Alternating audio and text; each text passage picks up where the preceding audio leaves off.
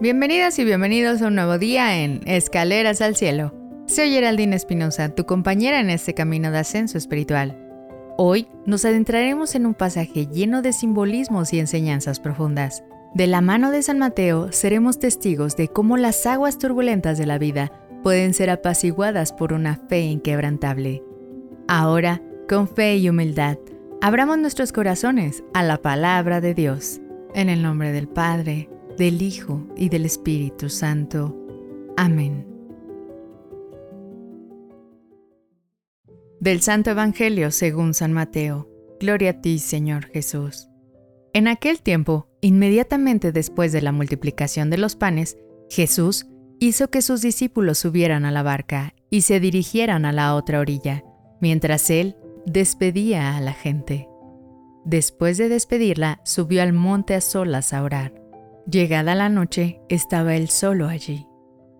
Entretanto, la barca iba ya muy lejos de la costa y las olas la sacudían porque el viento era contrario. A la madrugada, Jesús fue hacia ellos, caminando sobre el agua. Los discípulos, al verlo andar sobre el agua, se espantaron y decían, Es un fantasma, y daban gritos de terror. Pero Jesús les dijo enseguida, Tranquilícense y no teman, soy yo. Entonces le dijo Pedro, Señor, si eres tú, mándame ir a ti caminando sobre el agua. Jesús le contestó, Ven.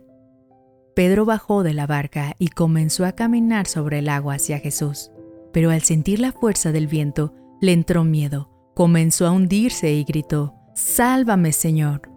Inmediatamente Jesús le tendió la mano, lo sostuvo y le dijo, Hombre de poca fe, ¿por qué dudaste? En cuanto subieron a la barca, el viento se calmó. Los que estaban en la barca se postraron ante Jesús diciendo, Verdaderamente tú eres el Hijo de Dios. Palabra del Señor. Gloria a ti, Señor Jesús.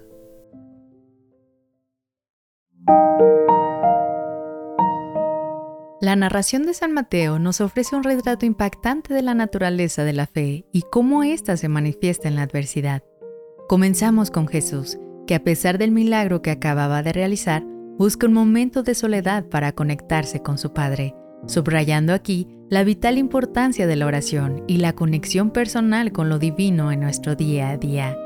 Por otro lado, Pedro se nos muestra como la representación de la humanidad en su lucha constante con la duda su deseo de caminar sobre el agua, impulsado por su fe en Jesús, es un espejo de nuestras propias aspiraciones y metas. Pero al igual que muchos de nosotros, la duda lo invade, dejando ver que nuestra fe a veces puede ser frágil. Sin embargo, lo más conmovedor es la respuesta inmediata de Jesús, quien no duda en extender su mano y salvarlo. Esta acción refleja que incluso en nuestros momentos de mayor debilidad o duda, nunca estamos solos Jesús siempre está con nosotros, dispuesto a ayudarnos y a protegernos. Finalmente, este pasaje nos invita a reflexionar. ¿Somos como Pedro dispuestos a caminar sobre el agua, pero vulnerables ante la duda? ¿Buscamos momentos de introspección y conexión con Dios?